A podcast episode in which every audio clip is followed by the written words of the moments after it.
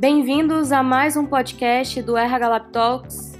Hoje falando sobre o futuro do trabalho que chegou chegando com essa quarentena por conta da pandemia do coronavírus e está transformando a forma como a gente tem visto a vida, a forma como a gente tem feito conexões, está transformando a nossa rotina, que agora trabalho e casa é, estão dentro de casa, e está transformando a nossa forma de trabalhar.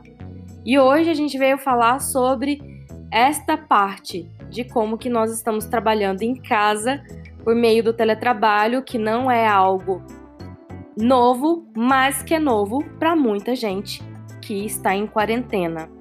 Chamei Ju Legentil, que é do grupo de pesquisa e doutoranda da UNB sobre o tema teletrabalho, e ela falou um pouquinho sobre necessidades, dificuldades, desafios, oportunidades do trabalho remoto, que também do home office, né? O teletrabalho ou home office.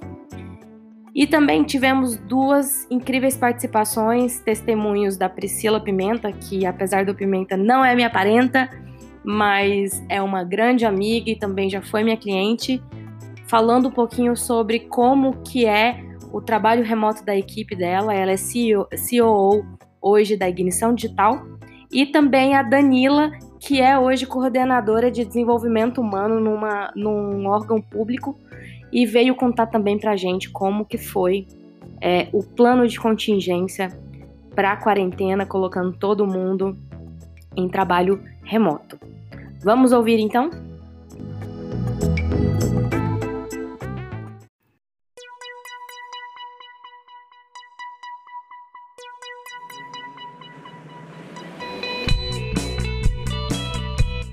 Talks, a necessária injeção de oxigênio nas rodas de conversa sobre o futuro do trabalho e RH.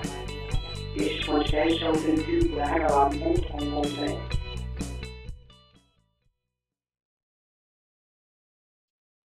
Bem-vindos a mais um podcast do RH Lab Talks. Hoje eu tô com uma incrível profissional que eu conheci quando ainda do grupo do mestrado da UNB, Juliana Legentil. Tudo bem, Ju? Tudo jóia, Lude.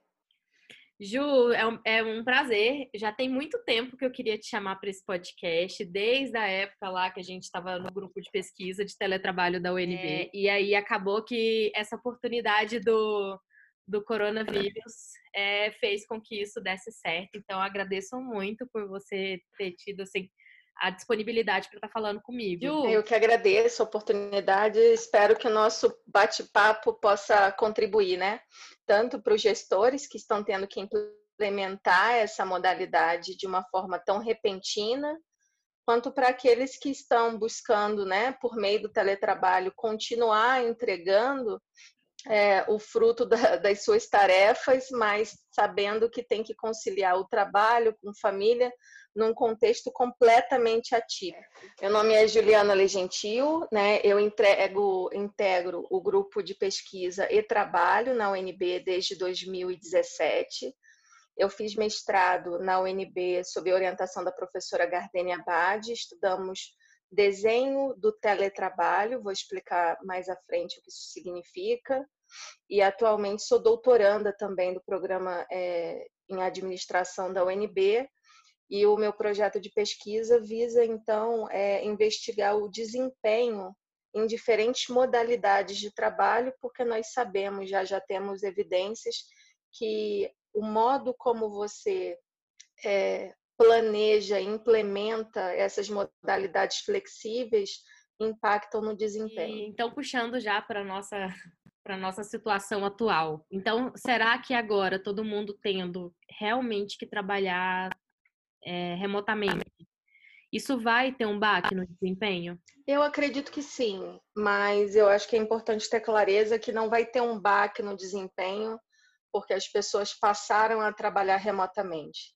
Né? Em condições normais de temperatura e pressão, algumas pessoas, muitas além das que eu entrevistei é, ao longo do, desses últimos anos de pesquisa, é, elas relatam que o desempenho melhorou, Os gestores também reconhecem que muitas das vezes a qualidade do trabalho melhorou, não só a quantidade né, de processos analisados, enfim, mas é um cenário completamente atípico que, na minha avaliação, não tem necessariamente relação com o trabalho remoto, que é o fato de obrigatoriamente colocarem todos em, nessa experiência, faz com que muitas pessoas que tenham dificuldades reais é, de autodisciplina, de conciliação trabalho-família, sofram um pouco mais que outras. Né? Não são todas as residências que estão preparadas né, para que uma pessoa em menos de uma semana consiga fazer as atividades dela é, com tranquilidade, com estrutura adequada.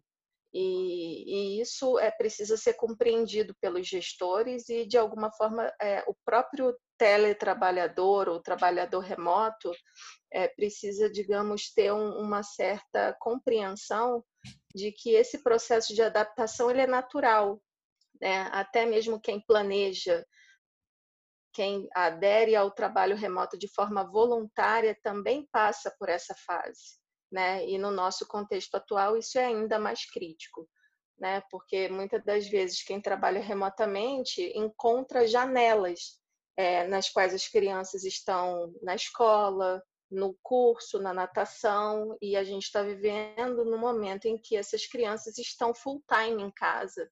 Sim. E ainda assim as pessoas precisam trabalhar. Então, é importante ter em mente que é, o que a gente vai passar, né, já está passando, é, não pode ser, digamos assim, associado ao trabalho remoto como sendo uma dificuldade da modalidade. É, na minha avaliação, não é. Né? É, são dificuldades também presentes numa condição de adesão voluntária, mas agora elas estão potencializadas, eu diria. Sim.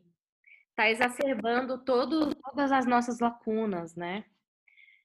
É, eu estava falando com a Rafa hoje mais cedo, até a gente até fez uma live falando sobre novas oportunidades, né, do cenário do, do coronavírus para desenvolvimento de habilidades. E aí a gente estava discutindo justamente isso. É, esse cenário ele está trazendo muito à tona várias lacunas, sejam elas estruturais, organizacionais ou lacunas das próprias habilidades mesmo, né? E isso tá, você estava falando, né, da, da questão da gestão? Sim, é, bem, o, o que nós temos na administração pública de um, não, não é possível generalizar, porque nós temos experiências excelentes, bem consolidadas no judiciário, no executivo, né? mas a gente precisa ter em mente que a grande é, maioria é, levaram um bom tempo né? para, digamos assim, convencer a alta administração, comprar a ideia de que era possível, pelo menos parte da equipe, trabalhar remotamente. Então, na administração hoje, o que nós temos é uma adesão em massa, por necessidade, mas o que eu noto são muitas pessoas ainda perdidas, porque é, não se faz uma implantação de modo tão célere, é, partindo do zero, né? sem que isso traga, digamos, um ônus maior para aqueles que vão gerir pessoas, né? gerir equipes remotas. E por que isso é, é tão complexo? Né? É complexo porque primeiro, nem sempre as pessoas que trabalham exclusivamente no presencial têm familiaridade com, por exemplo, ferramentas né, de, de comunicação remota. Né? Uhum. Né? Nós temos gestores de diferentes faixas etárias, nós temos gestores que, independentemente da faixa etária, tem diferentes oportunidades né, de uso dessas ferramentas, de, de desejo realmente de fazer uso de tecnologia para aperfeiçoar é, as estratégias de gestão e comunicação na sua equipe. E agora isso deixa de ser uma opção e passa a ser uma necessidade. Só que não são habilidades que você desenvolve de uma hora para outra. Então, por exemplo, na minha experiência, é, hoje, como trabalhadora remota, é, trabalhando com pessoas que estão é, em diferentes unidades, também gerenciando pequenos grupos, é que é, vem à tona uma série de lacunas, né? Aquela questão da dificuldade a, de comunicação, né? Eu, a gente tem orientado, fez um plano, inclusive, para evitar o uso de WhatsApp, de mensagens de, mensagens de texto curtas, para tratar de algumas questões. A nossa principal orientação, no nosso caso, né, que somos administração pública, é utilizar o SEI, que é um sistema é, no qual nós temos todos os processos eletrônicos, para que todas as tratativas se deem preferencialmente por meio dessa ferramenta, até porque é, se torna mais transparente e nos resguarda nesse período em que estamos distantes fisicamente e qualquer pessoa a qualquer tempo pode vir a, a olhar exatamente é, em que pé está o processo. Essa é, é a nossa, digamos, orientação de base. E temos outras, né? outras como a importância de tratar alguns assuntos mais delicados que podem, enfim, trazer alguns ruídos à comunicação, como utilização de interação face a face mediada tecnologicamente por meio de videochamadas, como nós não temos, digamos assim, um caixa, né, para e recursos para rapidamente lançar mão e comprar ferramentas que possam apoiar a gente precisa sempre estar tá buscando e, e, pesquisando ferramentas de apoio à comunicação. Uhum. E existem várias que foram lançadas, né, disponibilizadas em função da pandemia, o que é ótimo. Sim, e existe teve, hoje um. Teve a Microsoft liberou, né, por seis meses. O Teams. Sim, até janeiro de 2021 tem. O Teams tem o Workplace também, Facebook liberado. É, tem várias outras, algumas é, com, com, restrições maiores com relação às funcionalidades, outras completamente liberadas, e, e, há assim, uma ampla divulgação dessas ferramentas que precisam ser testadas né, naturalmente para que se adote aquela que me melhor atende à especificidade de cada organização. É, na minha avaliação, é importante é, filtrar esse excesso de informações que nós estamos tendo, porque, por exemplo, com relação a ferramentas, é, você não precisa ter cinco, seis em funcionamento, isso provavelmente só vai trazer mais confusão, mas é importante que o né, gestor de trabalho remoto no seu órgão se reúna, principalmente se essa não, não era uma experiência, é, enfim, que, que já vinha acompanhando a equipe há algum tempo, essa implantação que ocorreu nos últimos dias, é, testar de antemão e preparar né, materiais para que as pessoas possam aprender né, a utilizar, a instalar essas ferramentas, porque muitas têm dificuldades. A gente não pode presumir nesse contexto que todo mundo sabe fazer tudo. Não sabem, né? E eu acho que a implantação do trabalho remoto não pode ser um elemento a mais de, gera, de geração de ansiedade, de angústia. Né? É, então, é, é, é porque a população já está esse... muito angustiada, né? Exato, então é parte né, da área de gestão de pessoas, se for o caso, ou enfim, nem sempre é GP que trata disso nas organizações, mas é importante ter um comitê bem alinhado, bem disposto a produzir essas informações de modo bem didático, porque não é todo mundo que tem familiaridade com a adoção dessas ferramentas. E é importante que elas saibam fazer uso, que nós precisaremos usar, né? Por, por alguns meses, imagino eu, né? E, e o, o, quanto mais for exitosa essa experiência, é, não só para a organização, melhor também para quem está em teletrabalho, porque numa, numa condição, eu volto a dizer, numa condição normal, né, em que as pessoas optam pelo teletrabalho, a gente tem contato com pessoas que relatam, por exemplo, ah, eu ficava muito ansiosa porque eu estava na minha casa e eu não podia ver um processo chegar que eu já queria tratar daquilo aquela hora. Eu já tinha trabalhado muitas horas naquele dia. Só que enquanto eu estava na organização, dava o meu horário eu ia embora. E na minha casa eu não tinha esse, esse parar, né? limite né? muito claro.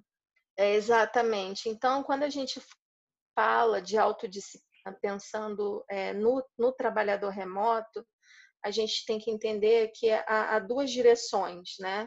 A primeira é a autodisciplina para de fato trabalhar, claro, dentro né, dessa circunstância que é especial, mas de fato trabalhar, dedicar um horário, né, às crianças, dedicar sim um horário, enfim, a fazer comida, o que é necessário, são questões essenciais, inquestionáveis, e dedicar um horário ao trabalho, que muitas das vezes, a depender da estrutura né, do órgão, é, vai trabalhar em horários alternativos, tá? vai tentar trabalhar em horários em que haja maior silêncio na casa.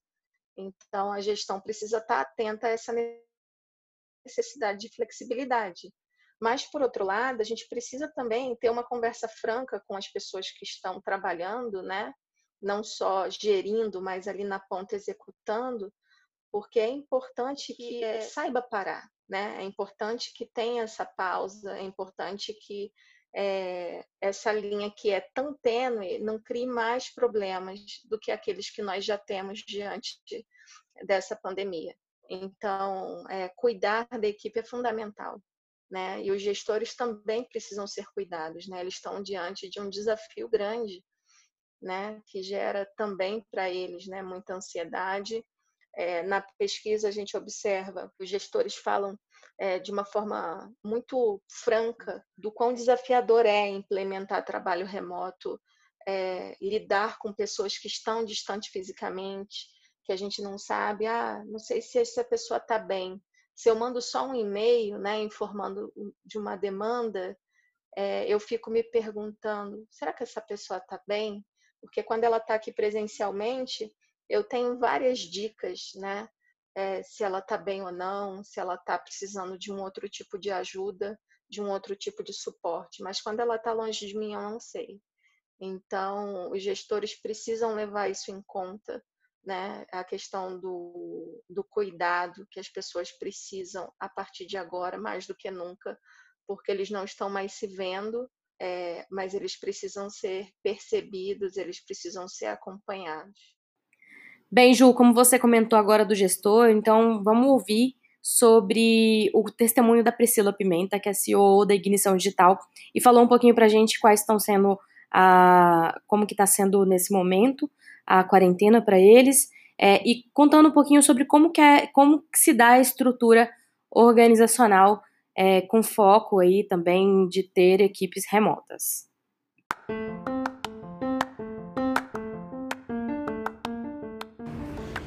Oi, pessoal. É, eu chamo Priscila Pimenta, eu sou CEO da Ignição Digital, que é uma empresa de marketing digital é, responsável aí pelo forma de lançamento.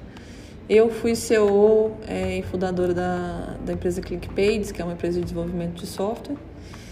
E eu acho que tudo, desde 2014, né, a, a, as duas empresas elas começaram com pessoas trabalhando home office. É, a gente nasceu assim, né? todo mundo trabalhava de algum lugar do Brasil e até do mundo, né? O, o Érico, que é o dono da empresa, ele é, trabalhava de Londres. Então, a gente já nasceu nesse formato. E a Ludmilla me convidou para poder falar um pouquinho para vocês como é que isso funciona aqui hoje, nos tempos de hoje, né, do que a gente está vivendo. É, ela me mandou algumas perguntinhas aqui, eu vou tentar responder é, do melhor jeito para vocês, tá bom? É, como eu estava falando, né, a gente começou home office, éramos seis pessoas e hoje somos 90. Desses 90 ainda tem uma porcentagem que trabalha home office, a gente não dispensou essas pessoas que começaram com a gente lá atrás e que a gente veio adquirindo com o passar dos anos, né? E depois disso a gente resolveu montar um escritório aqui em Brasília. Mas é, a gente não dispensou essas pessoas, as pessoas que foram saindo, na verdade. Então, a gente ainda tem uma porcentagem, eu acho que uns 10%, talvez, é, dessa galera ainda está home office. Home office de outros estados, né? A gente está em Brasília e é, a gente tem gente em São Paulo, em Recife, em Belo Horizonte. Então, a gente ainda é um pouquinho nessa estrutura que a gente está, que o Brasil está vivendo hoje. Bom, é, a Luz me perguntou aqui, né, qual é o momento atual que a gente está vivendo, como é que a gente está conduzindo essa questão de trabalho remoto. e se teve escala e tudo mais. Então, a gente hoje, 90, de 90 pessoas, eu acredito que tem 95% de pessoas que estão trabalhando é, de casa. É, algumas pessoas ainda passam aqui no escritório para poder usar a internet. Tem algumas equipes que é, precisam mais de internet do que de outros, pessoal de vídeo, por exemplo. É, eles precisam de uma internet boa para subir alguns arquivos é, que eles editam e tudo mais. Algumas máquinas são mais potentes, então é, elas acabam, algumas pessoas acabam vindo para cá. Mas a gente tem álcool em gel em todas as mesas, a gente tem máscara para poder oferecer para quem precisar. É, bom, então a gente não está fazendo escala, a gente tá, dispensou realmente todo mundo, colocou, mandou todo mundo para casa e o escritório está disponível para ser usado quando necessário. É, bom, eu acho que para falar um pouco sobre rotina, né, e meios de comunicação e ferramentas, né, quais cuidados a gente está tendo, eu acho que tem que pensar em formato de trabalho mesmo, né? Como é que é, as pessoas não estando fisicamente aqui, estando em casa, né? O que que é, como é que você vai, você como gestor vai gerenciar tudo isso?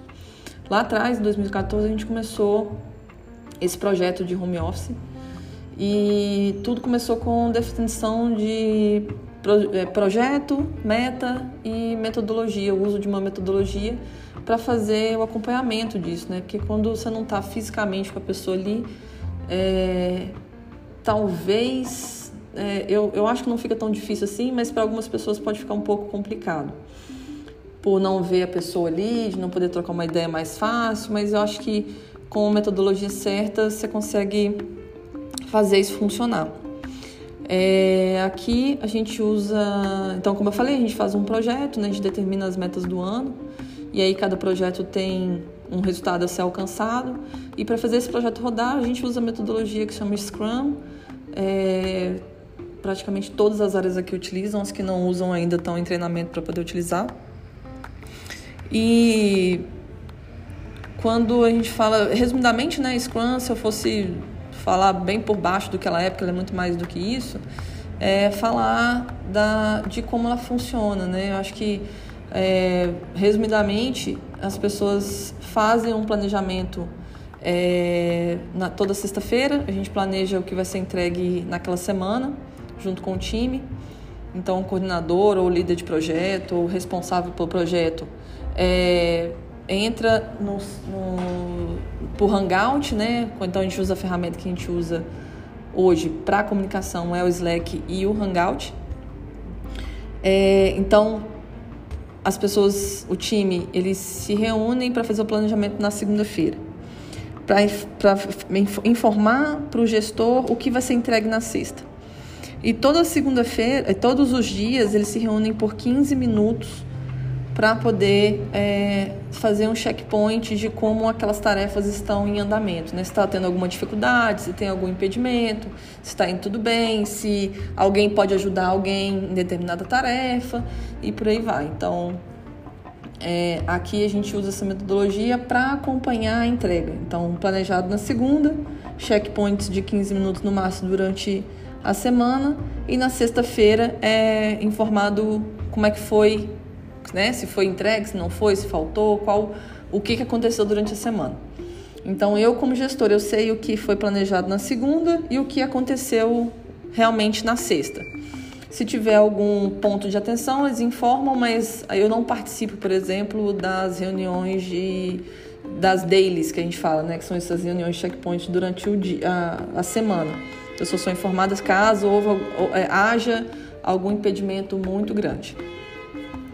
Bom, então de ferramenta a gente usa o Slack para comunicação. Então no Slack a gente tem todos os times, cada time tem um grupo e lá a gente fala daquele projeto.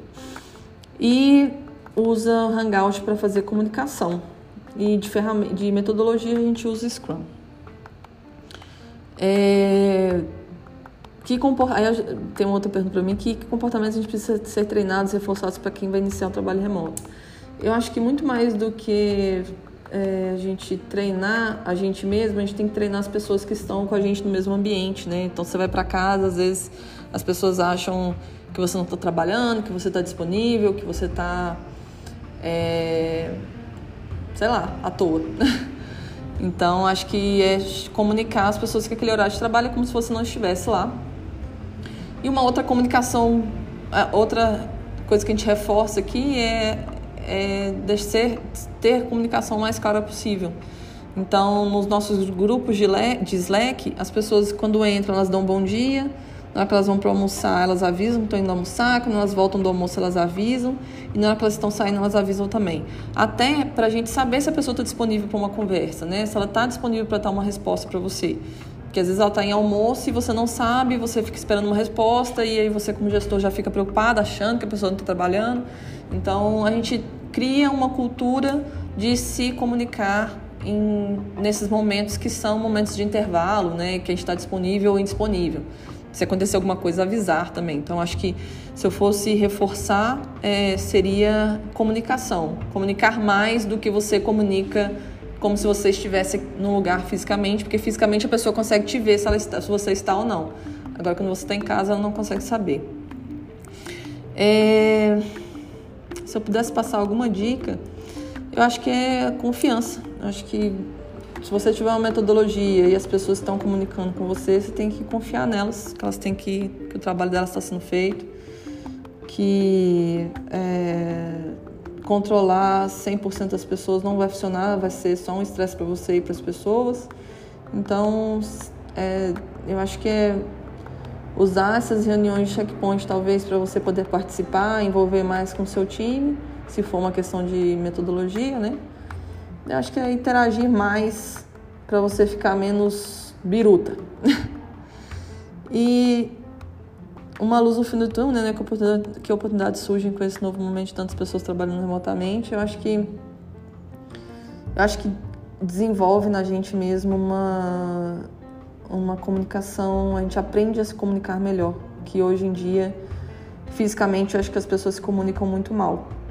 E eu acho também que surge uma nova possibilidade de emprego, né? Para quem sonha em trabalhar fora, por exemplo, tem muitas empresas aí que contratam remotamente ou trabalhar naquela empresa dos sonhos que você tem, porque e sem precisar mudar de país, por exemplo, é uma grande oportunidade se você souber trabalhar de casa. Acho que é isso. É, espero ter ajudado vocês aí, é, contribuído com essa, com essa pequena conversa. Tá bom? Um beijo. Tchau, tchau. Bem, Ju, então voltando aqui depois do, do áudio que a Pri mandou pra gente, a gente pôde perceber aí que ele já tem é, uma rotina bem estruturada, né, do teletrabalho. Sim, é, é interessante, né, o, o, que a Pri descreve, é, foi um crescimento cuidadoso, né, alcançou um um grande número de colaboradores. É, o que a gente pode trazer para essa experiência é, agora é que é tão, digamos, trivial assim começar, mas é possível, né, dar certo. É, é muito bacana quando o trabalho remoto ele, ele começa é, de uma forma em que há confiança mútua, né, em que não vê na distância física limites né, para a execução do trabalho. Muito pelo contrário, quando você aposta nesse formato, você pode lançar mão de competências né, que estão espalhadas aí pelo mundo, mas é, o que a gente precisa ter em mente é que o teletrabalho, o trabalho remoto voluntário, ele, ele me parece ser a melhor alternativa. Né? Isso não sou eu que estou dizendo, eu, eu, li sobre isso, eu observo também, é, por meio de estudos, inclusive nacionais, que quando o trabalho remoto ele é imposto, é, é bem possível que ele traga, por exemplo, outras questões que dificultam um pouco a gestão e a própria execução desse trabalho à distância. Mas é o, o que é bem bacana é que a organização que faz essa escolha, né, assim como já aconteceu com outras grandes organizações, muitas das vezes ela, elas veem necessidade de manter um ponto de contato, né? Existe essa alternativa de ir a esse ambiente que eles montaram, por exemplo, um escritório em BSB, né, em Brasília. Ok, é uma alternativa, é, oferecer trabalho presencial ou trabalho remoto como alternativa é sempre muito bom. Nem sempre a nossa casa, né, não falo só do, do aspecto físico, né, é, vai nos proporcionar o melhor ambiente para a execução do trabalho remoto. Suporte, Muitas das né? vezes. O é, você social, pode. Né, que a gente fala também. Exato. Então, é, no mestrado, por exemplo, eu tive a oportunidade de entrevistar em torno de 100 pessoas, né? Eu usei 83 na dissertação, mas tem mais dados coletados do que isso, é, inclusive em outra organização. E, e, eu observo que até o, o, eu estudei teletrabalho em tempo parcial, né?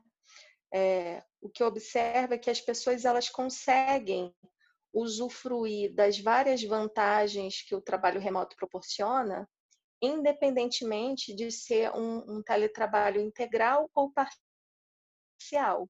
Né? Elas já conseguem ter contato com esses benefícios, elas já reconhecem esses ganhos, e é muito importante a gente trazer isso num, num momento difícil como esse, para que a gente não ache que é a pior coisa do mundo porque embora hoje né, seja um, uma necessidade, está num contexto de maior dificuldade, porque a gente está sim é, lidando com grandes dificuldades dessa configuração, e, mas não e são muito rápido, né? Num, numa, igual você falou, é uma rapidez que a gente não estava preparado a tecnologia não estava preparada, né? A gente está vendo aí a UNB tentando se virar nos 30 para conseguir fazer as aulas online, né? Sim, exato. E ainda estão buscando, né? Estão migrando agora todas as contas pro, dos professores para o Teams, né? Mas na prática, né? Assim, de uma forma bem genérica,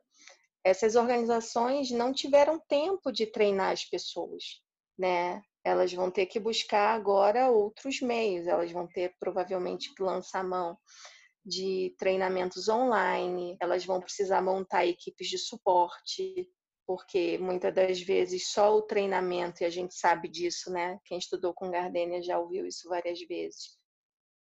É, só a disponibilização de materiais, enfim, por si só não vai tornar uma pessoa é, em condições de de fazer né, o que ela precisa fazer, é preciso Sim. oferecer suporte, é preciso lançar mão de outras estratégias de ensino.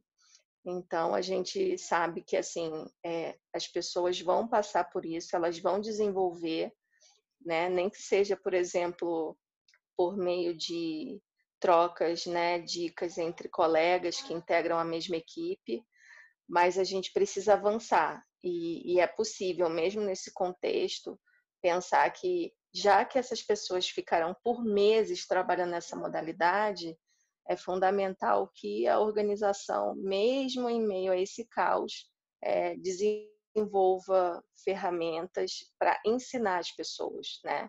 Pelo menos para que elas lidem da melhor forma. E não é só com coisas relacionadas ao trabalho em si. É preciso levar em conta que o contexto mudou. Né? O contexto não é mais aquele do ambiente, da organização, no qual a pessoa entrava um horário, batia ponto, saía para almoçar, voltava e já estava tudo organizado.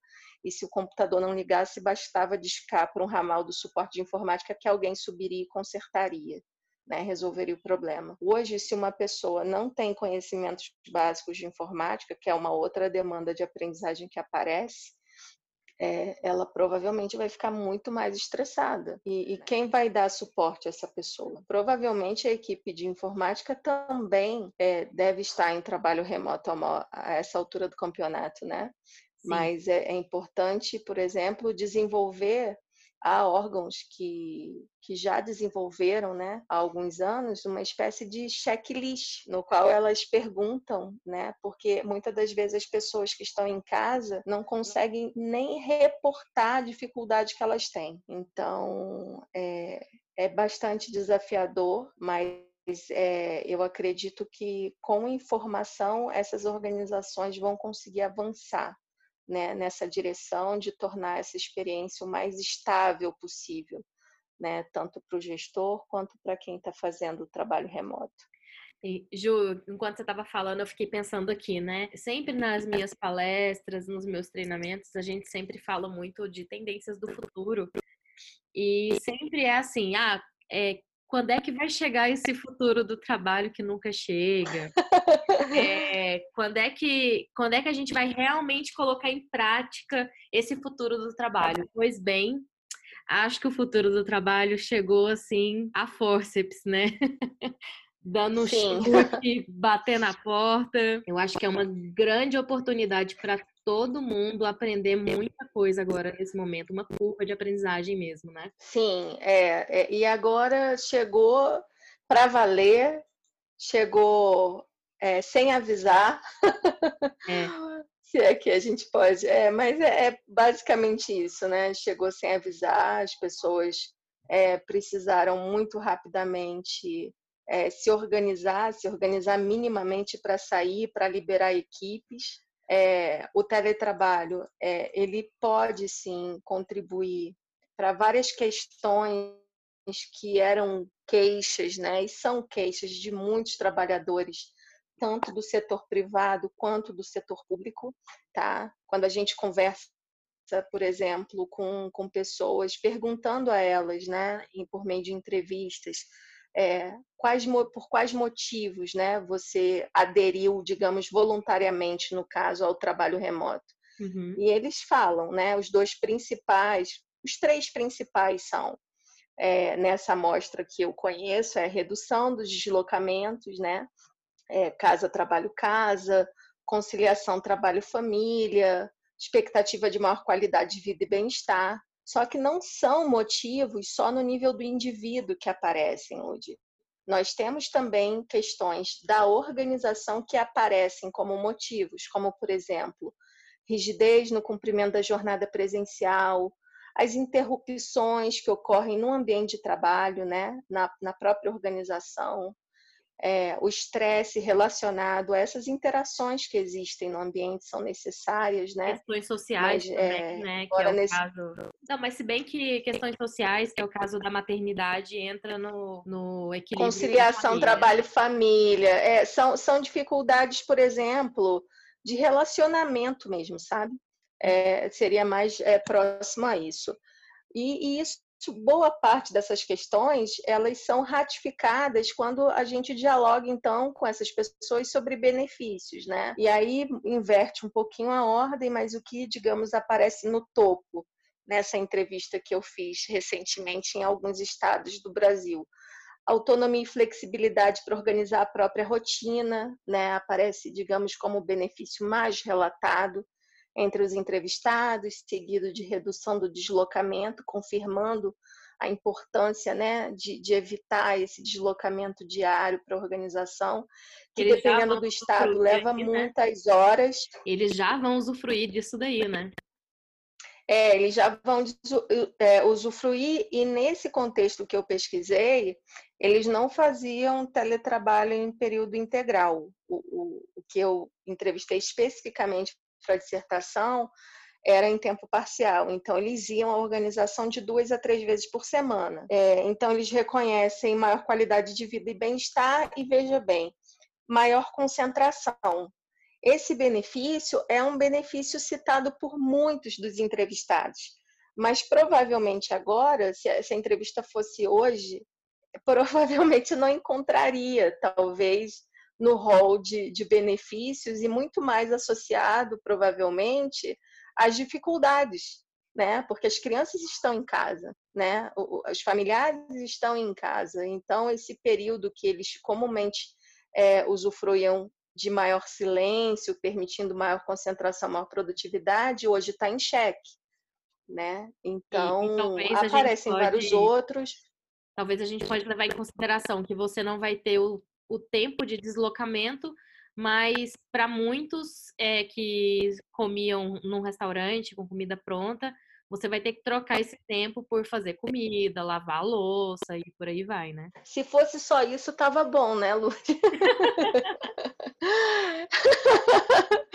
Na prática, a gente sabe que não é só isso. Mas, enfim, é... e, e o, o, que eles mencionam, né? O que que a organização ganha, o que esses teletrabalhadores dizem que a organização ganha em maior produtividade, qualidade do trabalho, a economia de recursos públicos, né? É, isso acaba influenciando na maior capacidade de retenção de servidores, né? Eles repensam, por exemplo, remoções entre órgãos da, da mesma esfera, enfim. Então, é, há muitas questões positivas que são associadas pelos próprios trabalhadores remotos à modalidade, mas a gente, é, eu volto a dizer, e eu, eu, insisto nisso, porque é, a gente está vivendo uma situação bem atípica. Né? Não que eu não tenha encontrado na pesquisa dificuldades e desafios, uhum. encontrei, uhum. posso dizer quais são. Por exemplo, infraestrutura tecnológica, né? É, eles vendo. assumem que é um, é um desafio do trabalho remoto, e veja bem, numa condição completamente diferente da atual. Mas por que essa angústia? Porque há dias que o sistema está mais lento, há dias em que a própria internet né, do, do é, trabalhador não ajuda, é, os que possuem família, né, é, falam também, relatam as questões relacionadas às interrupções, a conciliação, né, filhos, principalmente quem tem filhos muito pequeninos que não compreendem o fato de, de um pai ou de uma mãe estar, digamos, isolado num ambiente trabalhando, né? A gente tem a, a nossa cultura, pelo menos assim, a minha, né? Era que quando mãe está em casa, um familiar está em casa, está disponível. Né? Hoje, os meus filhos já sabem que o fato de estar em casa não é sinônimo de estar disponível, mas é, eu, pelo menos, cresci num outro contexto. Então, não é algo que a gente consegue, por exemplo, da noite para o dia ajustar. É um trabalho. Eu, eu converso com as crianças, eu explico. Inclusive, eu até recentemente falei num, numa palestra, né, num treinamento, que teve um dia que o, o meu cara me avisar que a internet, o Wi-Fi não estava funcionando, ele desenhou o símbolo do Wi-Fi e fez um risco e jogou debaixo da porta. então, é, é, uma outra geração, né, que a gente está educando, está criando e dizendo, né, é, de uma maneira que eles possam compreender que nós podemos sim estar em casa trabalhando e tentando da melhor forma possível conciliar trabalho e família. Mas isso e, leva tempo. E aí nem é só a criança que atrapalha, né, Ju? Porque não.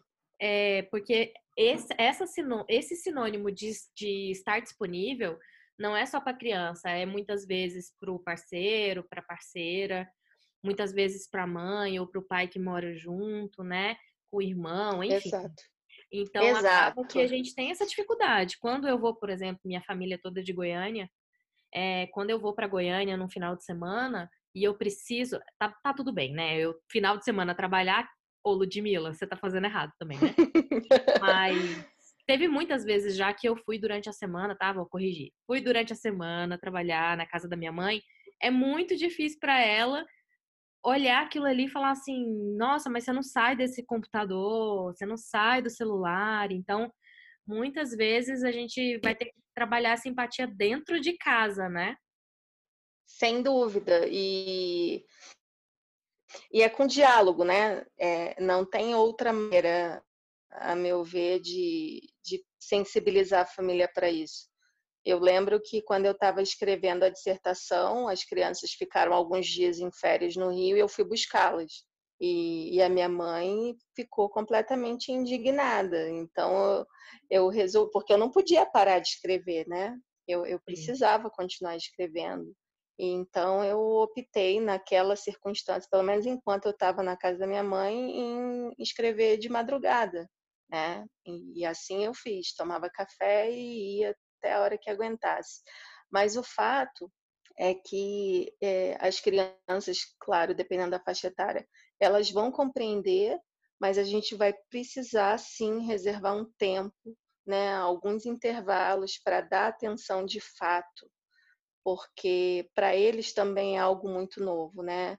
Aqui em Brasília, a gente já está nessa situação em que as crianças não têm aula há alguns dias e é importante, né, que a gente tente, é, de alguma forma, alcançá-los também nesse cuidado, nesse espaço de escuta, para que eles não se sintam, digamos, é, desprezados, né? Nós precisamos né? trabalhar, precisamos. É, para eles é também difícil, né? Não, não é uma situação fácil. Eles perderam, por exemplo, aqui no condomínio, é, de, por segurança, obviamente, isolaram completamente a quadra, piscina, academia. Por quê? Porque as famílias não estavam, no primeiro momento, respeitando a necessidade de isolamento social e não é para suspender a aula e as crianças ficarem, continuarem tendo contato. Né? Então, são medidas extremas, importantes, a gente respeita, entende, mas, por outro lado, exige de nós mais criatividade, porque a gente tem que continuar trabalhando e temos filhos em casa para cuidar. Com certeza. E, Ju, o que você falou, né, que no caso da UNB, é, muitas das habilidades que a gente está enfrentando hoje são habilidades que as organizações não tiveram essa prioridade, né, para desenvolver ao longo do tempo. A gente sabia que isso ia acontecer em algum momento, mas e aí numa, num surge nessa crise, né, acaba que aqueles que são mais rápidos acabam adquirindo melhores é, soluções, né? E você acha que agora, com essa crise instaurada, você acha que é importante, mesmo assim, tudo está acontecendo ao mesmo tempo, que as empresas elas se dediquem a desenvolver essas pessoas, a ensinar essas pessoas?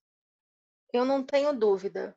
Eu não tenho dúvida que elas precisam, mesmo porque é, não é uma questão colocada por uma semana, por 15 dias, por 30 dias, ainda que fosse assim eu já entenderia que é preciso investir no desenvolvimento dessas habilidades, né? investir na aquisição desses conhecimentos, mas isso não se perde, né?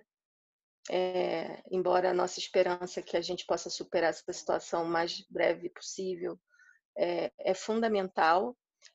É preciso também levar em conta que muitas vezes a organização oferece treinamentos né? E as pessoas não querem fazer, né? As pessoas entendem que não precisam fazer, que alguém vai aprender por elas, né? Isso é, infelizmente, é muito comum. Não são todas as pessoas que desejam desenvolver é, habilidades e conhecimentos relacionados à tecnologia. Só que hoje isso não é diferencial, esse é um conhecimento básico é, é, é um ponto de partida para qualquer trabalho e a gente vai ter agora que trabalhar com essas dificuldades porque muitas pessoas se recusaram a, digamos, aprender aquilo que nós consideramos é, conhecimento básico. Uhum. E elas não, elas não vão conseguir, é, na minha avaliação, é, dar conta do trabalho.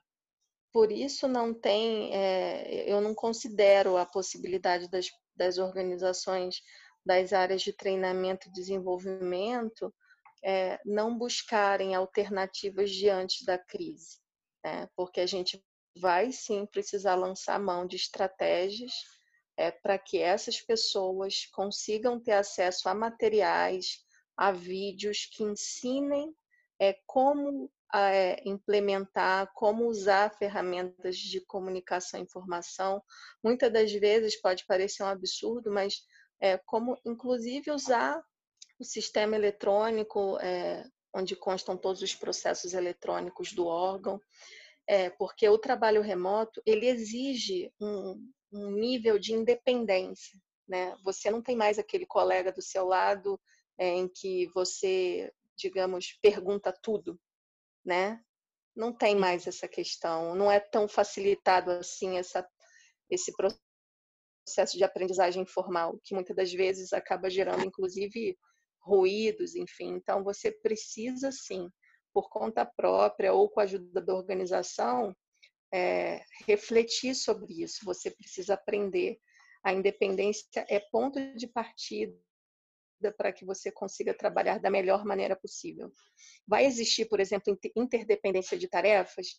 Em alguns casos, sim. Né? E o que, que a gente estuda sobre isso? É, há estudos internacionais, inclusive meta-análises, que abarcam milhares de trabalhadores remotos, que atestam que quanto maior a interdependência de tarefas, maior o estresse né, de quem realiza trabalho remoto. Por que isso? Porque se o teu trabalho, Ludmila, é um trabalho que depende só de você, você começa e termina, é, você tem essa autonomia né, sobre a execução de todas as etapas do seu trabalho, você consegue gerenciar melhor o seu tempo e, e o tempo que você, digamos, planejou para entregar esse produto. Se você depende de muitas pessoas para começar e se aquilo, se aquilo que está sendo elaborado depende de muitas pessoas para ser concluído, o cuidado dessa tarefa no trabalho remoto precisa ser ainda maior. Por quê? Porque trabalhos que são altamente interdependentes, via de regra, não são trabalhos recomendáveis para realização em trabalho remoto. Hum. Né? Então, Mas a, a gente.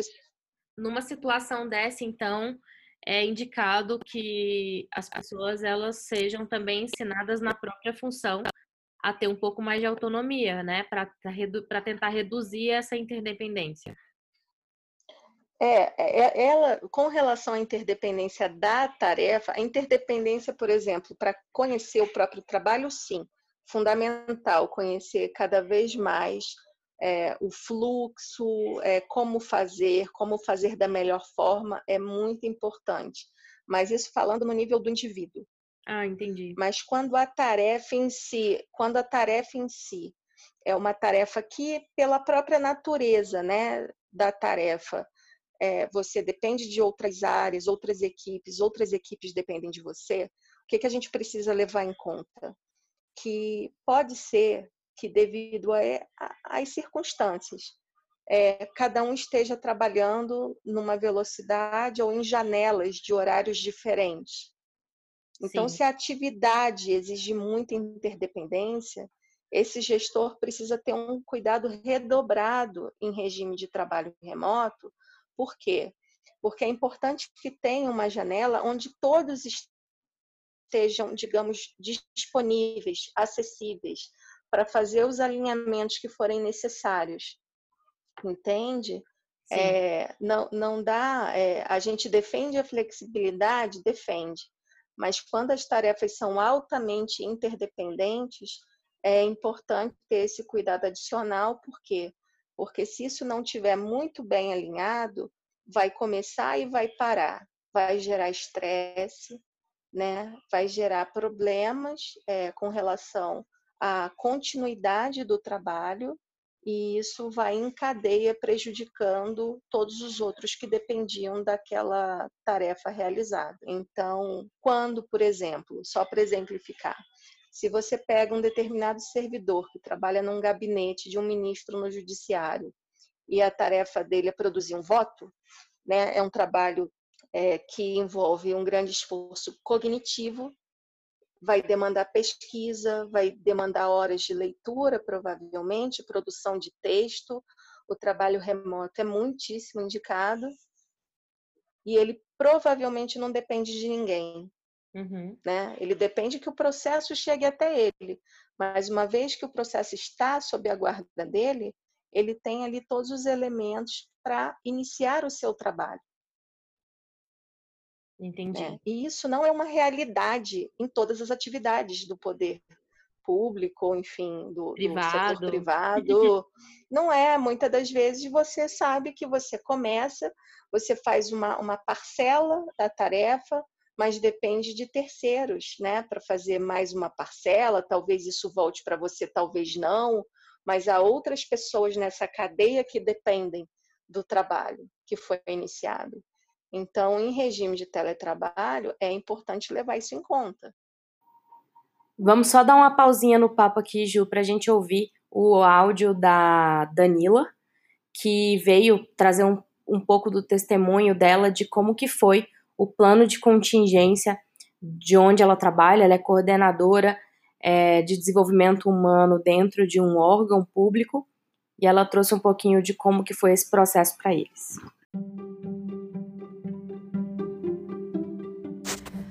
Olá, Ludmila.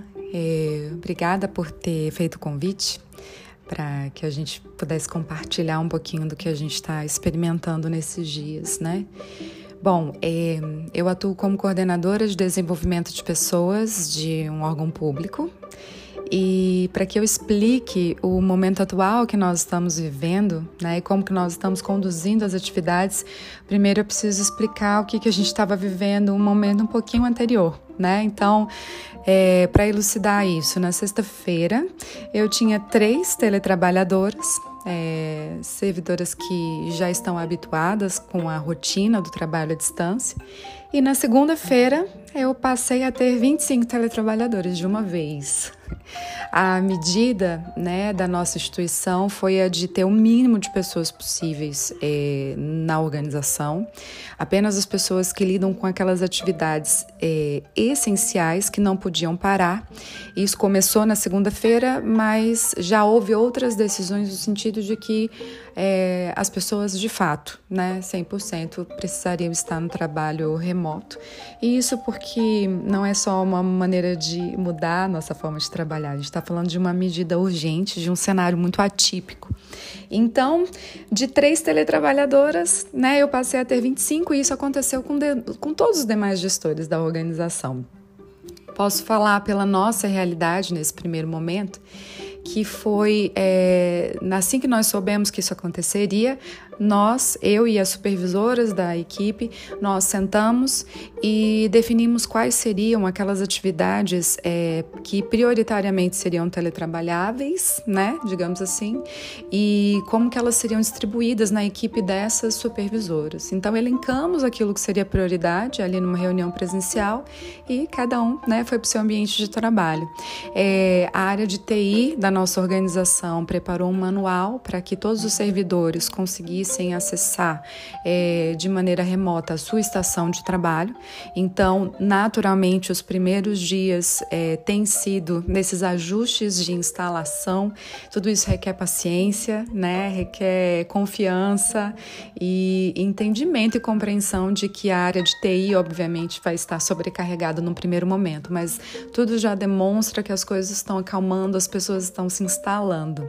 Então, depois desses acessos remotos, é, a gente pôde contar com todas as ferramentas, né, um pacote de soluções que no nosso caso vem da G Suite, né, e todas as soluções Google que puderam ser oferecidas para a gente, nós estamos é, tirando proveito. Então, as nossas comunicações têm sido feitas é, pelo Hangout, a gente tem usado o WhatsApp apenas para a necessidade extrema, né, de, de um áudio, né, mas tentado centralizar nossa comunicação em alguns poucos meios para que a gente não fique tão angustiado, tendo que olhar tantos canais ao mesmo tempo né? As rotinas de trabalho foram estipuladas pelos gestores imediatos para cada uma das suas equipes e há mais de uma maneira de controlar as atividades. Considerando esse cenário, o que a gente precisa é o que vamos fazer, né, a curto e médio prazo, o que vamos fazer por hoje, o que vamos fazer nessa semana. E para o gestor é importante ter um controle é, constante das atividades que estão sendo feitas, mas mais do que isso, um controle das dificuldades, possíveis dificuldades que aquela equipe possa estar encontrando naquele momento. Então essa interação, ela precisa ser constante, principalmente nesse primeiro momento em que as pessoas que não tinham hábito de trabalhar com tanta tecnologia, não tinham hábito de trabalhar remotamente, é, se viram diante desse cenário. O próprio gestor precisa ter paciência com ele próprio, porque isso também demanda tempo, mas entender que as coisas vão se acalmar e naturalmente se ajustando, as coisas voltam ao normal normal ou vão encontrar um outro normal, uma outra forma de trabalhar, né? É, os cuidados que nós temos tido é justamente é, tentar acionar aquela equipe no momento em que ela estaria no presencial lá na nossa organização. Porque as pessoas têm uma rotina nas suas casas, né? Elas têm as suas atividades, elas têm que buscar é, as suas formas, né, para manter a sua qualidade de vida, a sua interação com a família. E às vezes isso mudou. Então, cada gestor precisa entender com a equipe qual é esse melhor horário para a gente conversar. É, se for para fazer uma reunião, nós particularmente estamos usando o Hangout para é, fazer encontros com pequenas equipes e isso tem feito muita diferença no nosso dia a dia, né? Então, trocas muito simples. É, nossa reunião começa do mesmo jeito que começava, né, lá na nossa instituição, com descontração, é, a oportunidade de mostrar o nosso bichinho de estimação que está passando aqui no chão, coisas diferentes estão acontecendo e a gente está sendo surpreendido, inclusive, com tudo isso, né?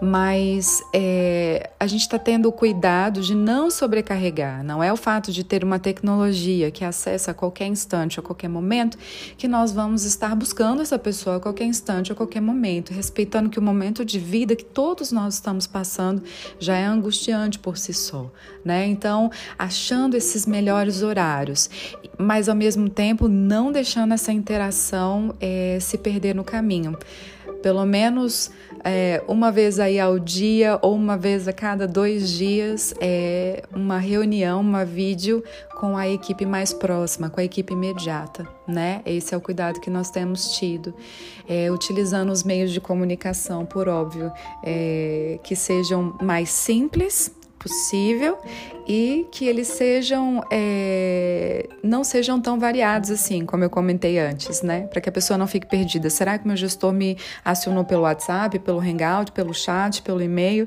Então, escolher e selecionar é, aqueles que são mais eficazes e experimentar. Se não der certo, parte para um plano B e vai se ajustando até que encontre o melhor caminho. É, os comportamentos que a gente realmente acredita que é, precisam ser treinados nesse momento é a disciplina, organização, foco, é, se concentrar nas atividades, quando for é, parar para desenvolver essas, as suas atividades, que você possa dedicar aquele tempo só para isso, né?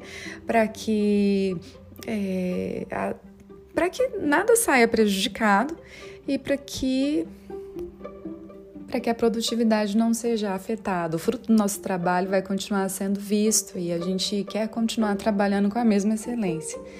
É, a gente percebe que de situações como essas, inusitadas, é, surgem muitas outras oportunidades, né? E uma delas que eu vislumbro com certeza é a quebra de um paradigma. Diversas pessoas acreditam que não têm o perfil para fazer as suas atividades remotas. De fato, há pessoas que precisam de uma interação maior no dia a dia, mas eu acredito verdadeiramente que o futuro do nosso trabalho requer de nós essa flexibilidade nas nossas formas de trabalhar e o conhecimento de ferramentas que possam otimizar aquilo que a gente já faz faz. Então, muitas pessoas, é, por óbvio, não gostam de sair da sua zona de conforto. Se tivessem que escolher, não fariam assim. Né? Então, o que eu o que eu percebo é que nesse momento a gente está tendo, primeiro, oportunidade para repensar a nossa forma de trabalho. Nós não tivemos escolha, estamos cuidando daquilo que é prioritário, né? a nossa saúde, estamos cuidando uns dos outros. É, mas como continuamos a trabalhar, é, naturalmente estamos percebendo que é possível desenvolver muitas atividades que nós nem imaginávamos né? que poderíamos fazer do nosso, da nossa casa, né? do nosso cantinho.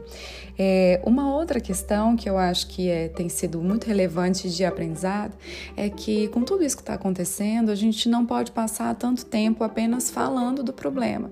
Então, buscando soluções de forma efetiva. Né? Quando você trabalha de casa, você precisa otimizar as reuniões, os momentos que você está interagindo com as pessoas. Então, é, as reuniões acabam tendenciosamente sendo mais objetivas é, e a gente foca em buscar soluções para problemas pontuais. Então, acho que isso tem sido de grande aprendizado para todos nós e demonstrado que nós somos capazes, sim, né, de nos ajustarmos às diferentes realidades que são impostas a cada um de nós.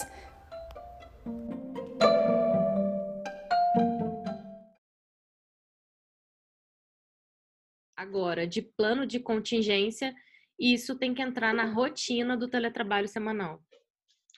Tem que entrar é, no planejamento né? É importante ter ponto de controle, né?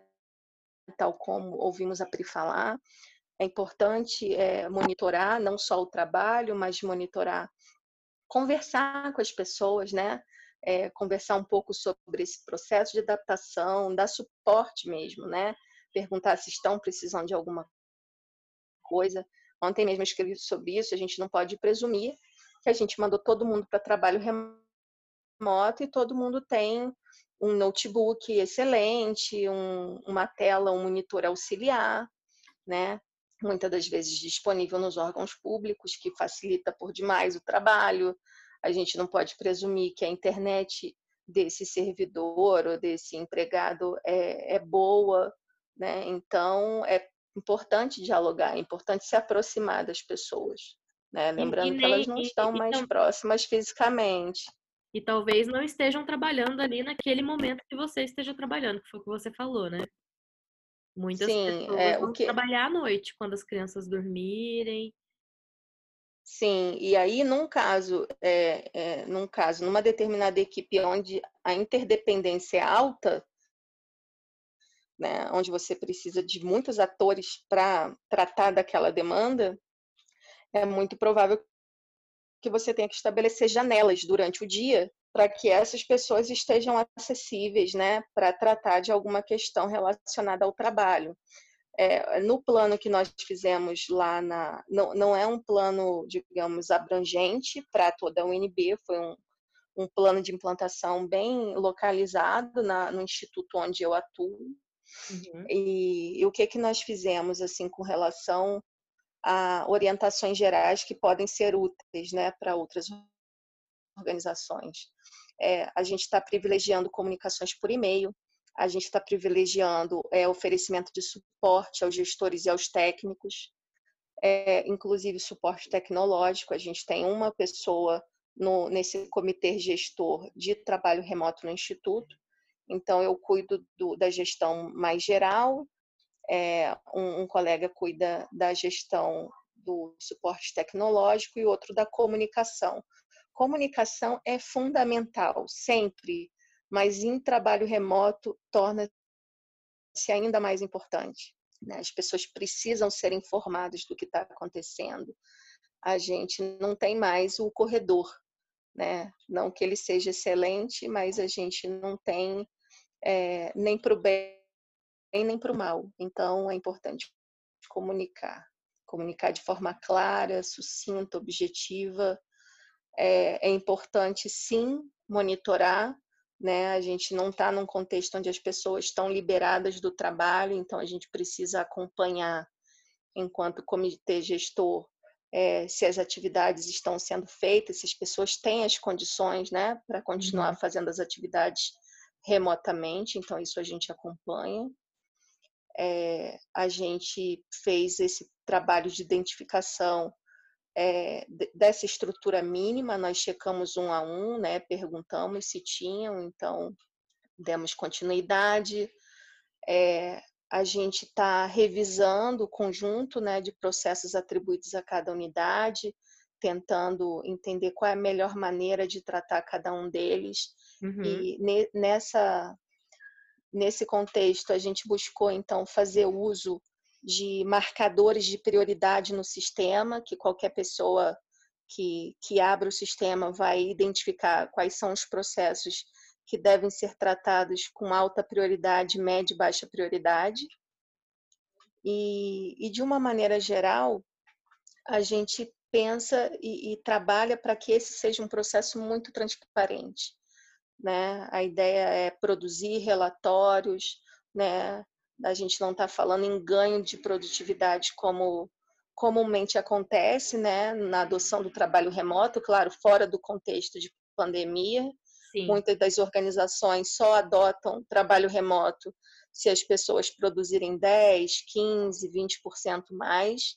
Há exceções que não exigem mais essas metas superiores, mas a grande maioria até então exige é, embora elas tenham aberto mão disso, né, é, recentemente em função da pandemia, do, do, contexto, mas o que a gente tem buscado, então, é tornar essa experiência o mais humana e flexível possível, porque a gente sabe é, que, que é, é uma situação atípica, crianças estão em casa, eventualmente idosos, e a gente tem outras atribuições a, para além do trabalho, e isso tudo a gente tenta fazer estimulando algo que também é muito deficiente, Ludmila.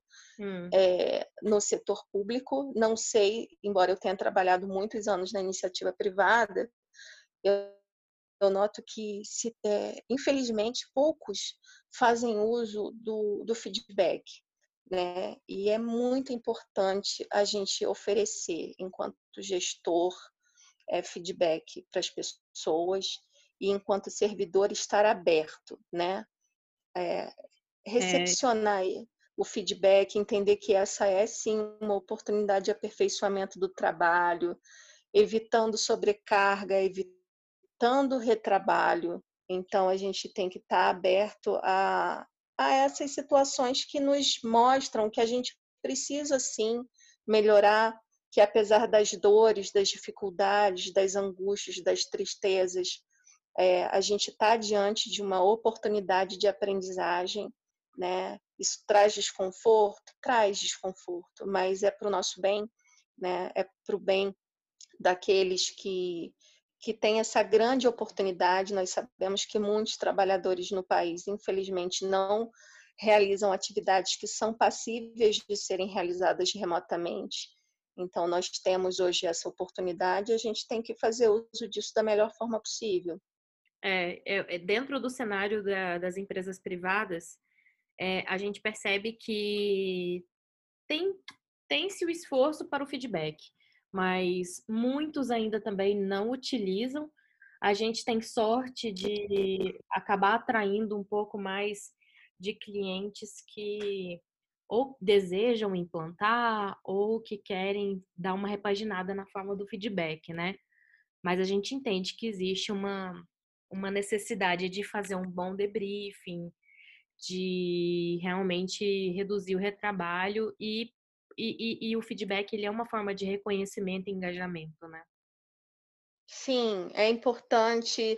É, eu, na pesquisa, me deparei com várias pessoas que, quando eu fazia uma pergunta relacionada a feedback, elas paravam, me olhavam, repetiam feedback.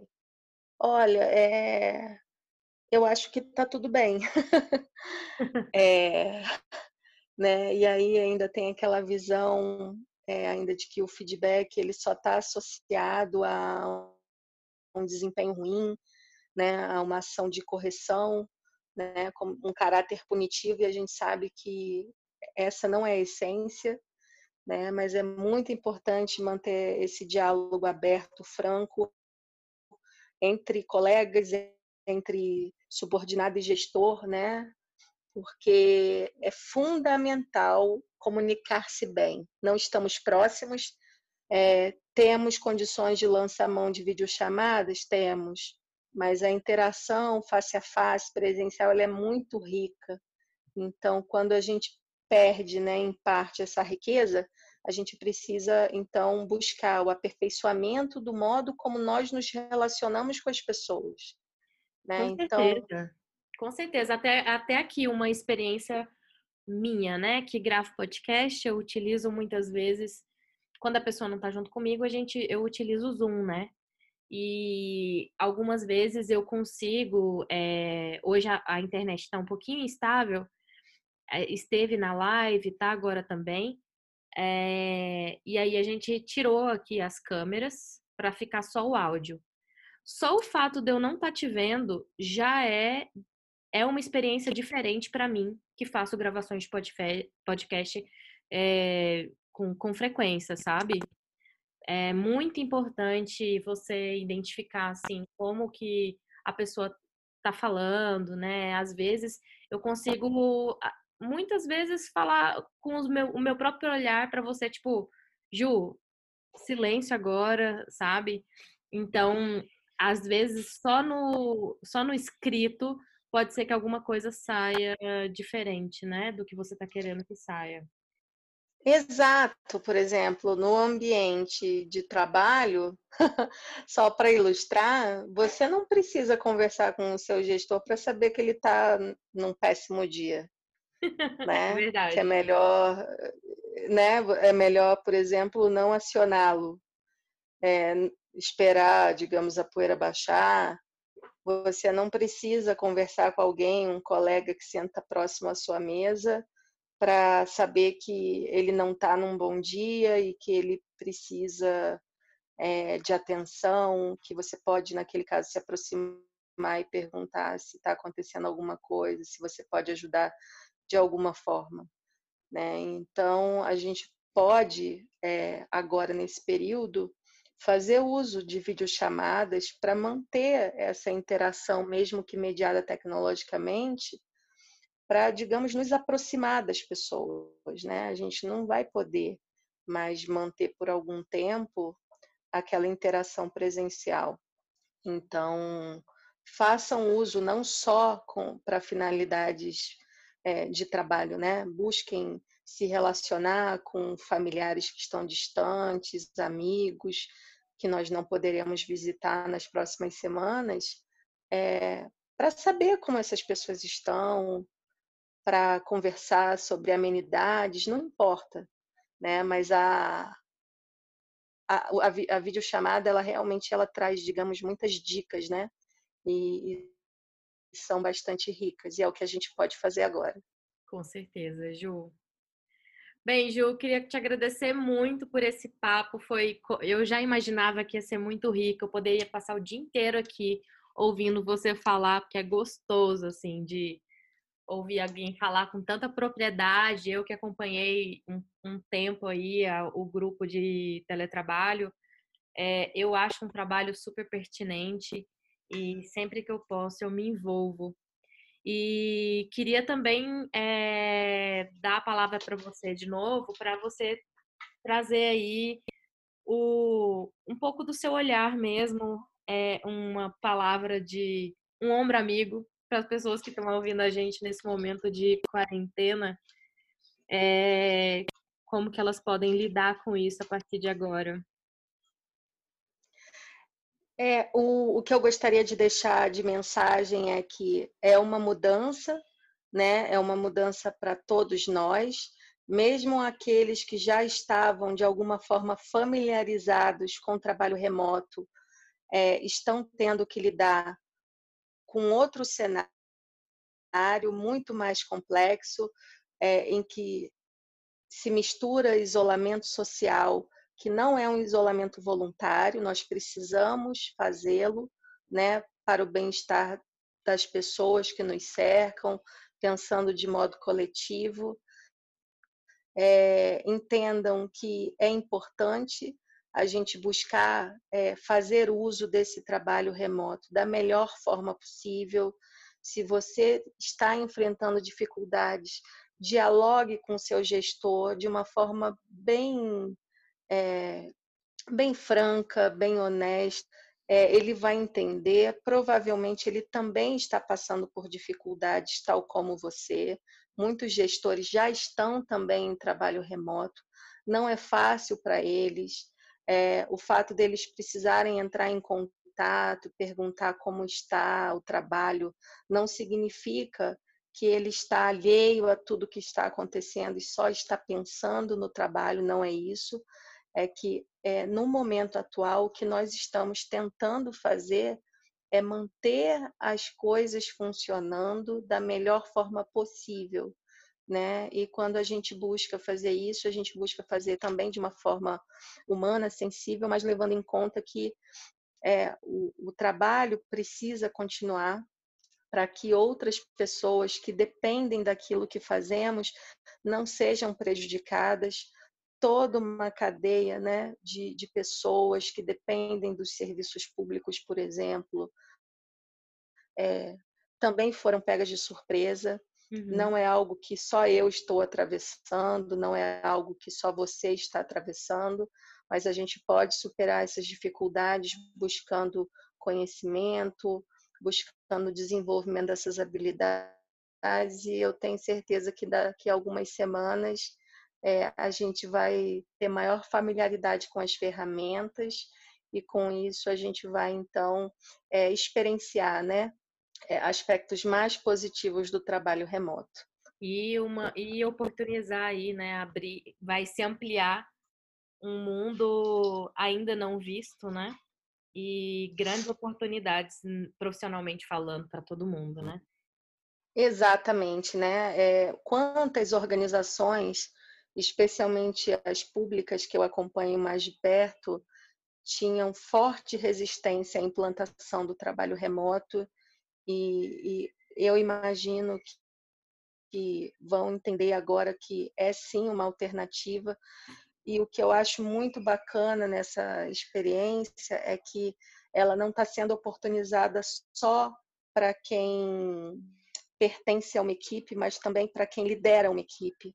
Sim. Porque muitas das vezes, ao gerenciar trabalhadores remotos numa equipe híbrida, onde parte fica no presencial e parte está fora, é, alguns gestores têm a, a percepção de que quem está fora é, é privilegiado, quem está fora não não está trabalhando full time, embora esteja entregando os resultados que são esperados, né? Porque se não entrega, não fica, não permanece em trabalho remoto. Então, na medida em que o gestor também precisa fazer uso do trabalho remoto no contexto atual, é, ele entende que o trabalho remoto, tal como o trabalho presencial, tem também os seus desafios, né? Não, não é, digamos assim, completamente imune, isento, né? Tem vantagens, tem, tal como o trabalho presencial, mas também tem desafios, impõe desenvolvimento de novas habilidades. Isso. E com isso precisa investir em treinamento, né? Se as pessoas, eu, eu imagino que as organizações é, nas quais eu já conheci a experiência é, certamente conseguiram passar por essa transição tão veloz, tão rápida, com mais maturidade, com mais serenidade. Por quê? Porque muitos dos servidores desse, desses órgãos já tinham algum contato, né? mesmo que fosse, digamos, em caráter temporário. Né? Uhum. Então, para eles agora é basicamente um acréscimo, né? de dias em teletrabalho, mas não é algo completamente novo. E porque eles tiveram tempo empatia, de maturar. A empatia, Sim. porque que é aquela questão que a gente falou, né, do isolamento dentro de casa, né? É, não vamos considerar que, que simplesmente implantou trabalho remoto está tudo resolvido. Não é assim que funciona. Nós temos seres humanos, né, do outro lado, nós temos pessoas que estão sujeitas à contingência da conciliação trabalho-família, nós temos pessoas que estão, muitas das vezes, distantes fisicamente dos seus familiares, também preocupadas com as condições de saúde dessas pessoas que estão distantes. É, é um momento de vulnerabilidade, de assim há, há estudos, né, inclusive já sendo publicados sobre o impacto da, da quarentena na saúde mental das pessoas e a gente precisa ter consciência de que não, não estamos lidando com uma situação em que é, basta mandar, basta implantar o trabalho remoto e tudo vai continuar exatamente da mesma forma, tal como seria no presencial. Não é esse contexto que a gente está vivendo. Sim. Mas essas pessoas provavelmente estarão muito mais habilitadas para fazerem trabalho remoto pós-quarentena de uma forma muito mais é, profissional, de uma forma é, muito mais é, segura, né, criativa, né? detentora, né? Conseguindo criativa. Ver, através da experiência o que, que deu certo e o que, que não deu, né? É, é uma grande oportunidade de amadurecimento, né? de revisão de processos, porque o, o trabalho remoto, a gente observa que ele traz à tona questões muito importantes, Ludmila. As deficiências da gestão no presencial, elas são, digamos, desveladas, né? Elas são reveladas pelo trabalho remoto. Uhum. E isso faz com que essa experiência possa ser ainda mais, digamos, é, estressante do que a gente imagina para alguns órgãos, né, para algumas Sim. empresas. Mas o fato é que, se nós analisarmos friamente, é, a gente vai observar que essa é uma grande oportunidade de desenvolvimento de pessoas, desenvolvimento de organizações é, em busca de soluções, né? Soluções para o momento que estamos atravessando e para após o momento de quarentena. Muito bom, Ju. Queria te agradecer, muito obrigada pela sua oportunidade, você que também está em quarentena, com seus filhotes em casa.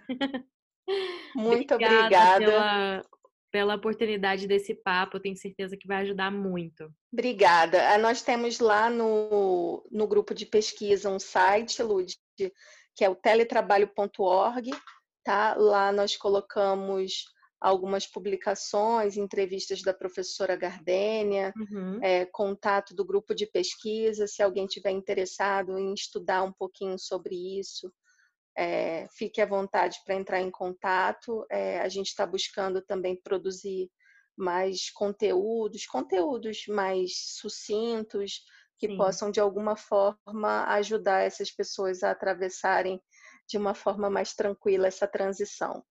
Muito bom. Eu vou colocar então na descrição aqui do podcast o endereço do grupo de pesquisa. E fica aí o convite também, pessoal, é, na UNB, esses grupos de pesquisa é, normalmente eles também aceitam pessoas externas, né? É, havendo vaga, então é só entrar em contato com a Ju para aqui em Brasília, né? Pode ser remoto, Ju? Pode, pode. Inclusive, a gente está com uma demanda. a gente conversou sobre isso esses dias, né? Até então, o grupo ele se reunia presencialmente. Agora é, já passou, né? Desde, desde essa semana a, a se reunir exclusivamente remotamente por tempo indeterminado e a gente vai receber é, nos próximos dias uma, uma voluntária do Amazonas e, e tem outras pessoas também demonstrando interesse. É, é, é, um, é um trabalho, né? É bom a gente frisar que grupo de pesquisa é bastante leitura de artigos científicos, né? Mas é importante esse estudo porque dessa forma a gente entende que consegue gerar conhecimento de qualidade baseado em evidências científicas para melhor informar.